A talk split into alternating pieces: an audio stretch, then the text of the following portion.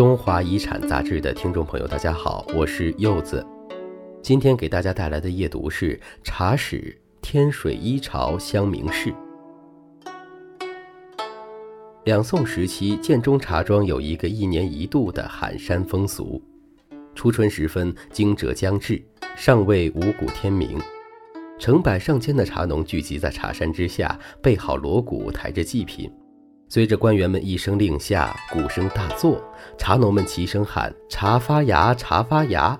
伴随着茶农们的阵阵叫喊声，经发的茶叶成了两宋人最钟爱的饮料。两宋茶风就从这惊天动地的鼓声和喊声中开始。建州茶农采茶前为何要喊山？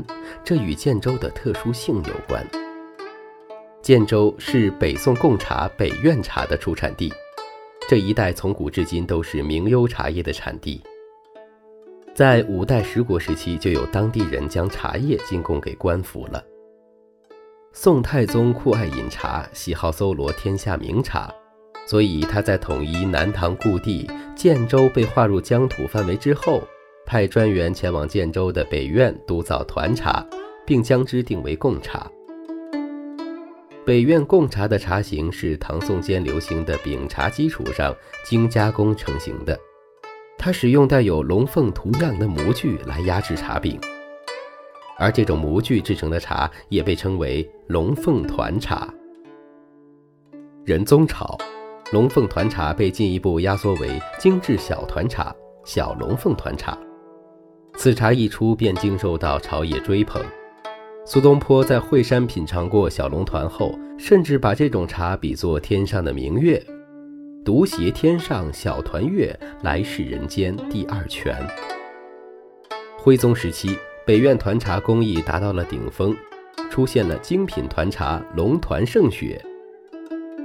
它是用新茶的茶尖蒸煮后，再将茶芽外部剔去，只留取最里边像银线般的一缕细芽，用清泉浸润。最后再制成团茶。这龙团胜雪的团茶表面，一条小龙蜿蜒欲上，煞是喜人，成为时人竞相追逐的对象。北苑茶走的是不惜成本，只求上乘的路线。据记载，北苑茶的制造要经过六道复杂的工序，分别是采茶、剪茶、蒸茶、研茶、造茶和备茶。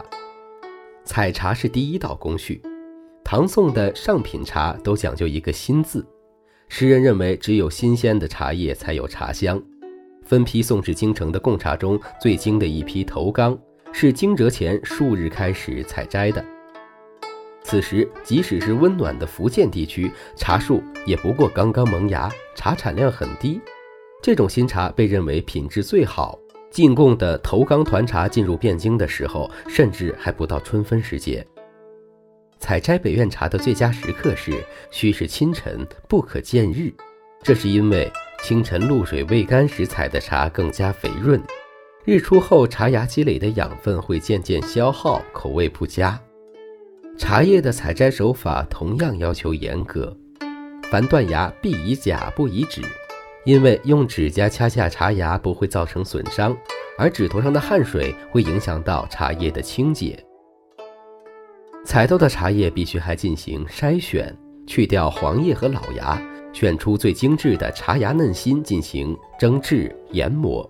比如龙团茶就要经过十六次研磨，形成极细的茶粉，再掺杂以香料，用模具塑造成型，经过炭火细心的焙烤，才算大功告成。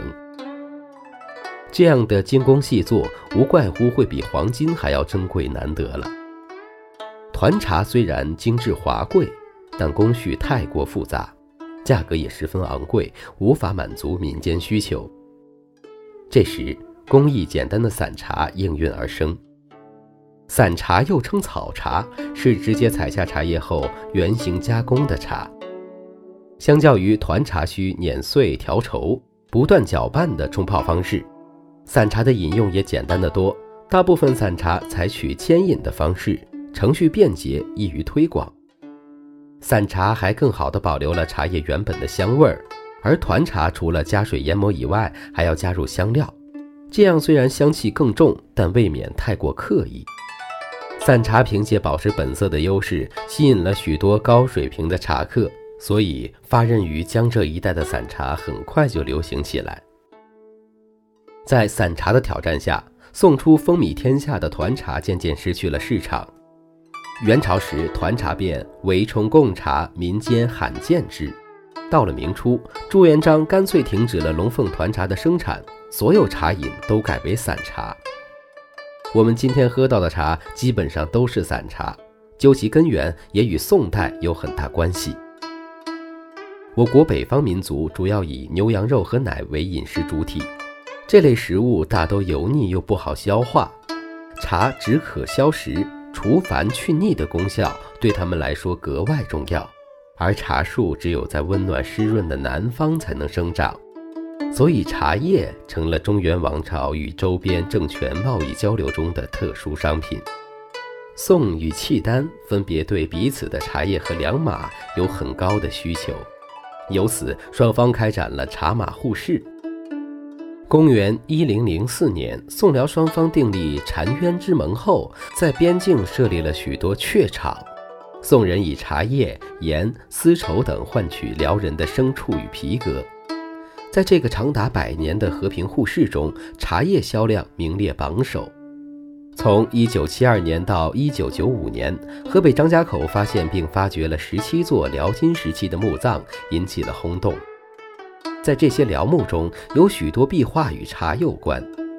通过壁画可知，辽国的富裕人家有茶寮，有白瓷茶碗和银制茶壶，也有茶碾、茶刷等茶具。学者认为，辽国地区的殷富之家不但茶叶、茶具来自南方，其饮茶的礼俗也大致达到与南国相仿的程度。这也是宋茶对于周边民族和地区产生影响的重要依据。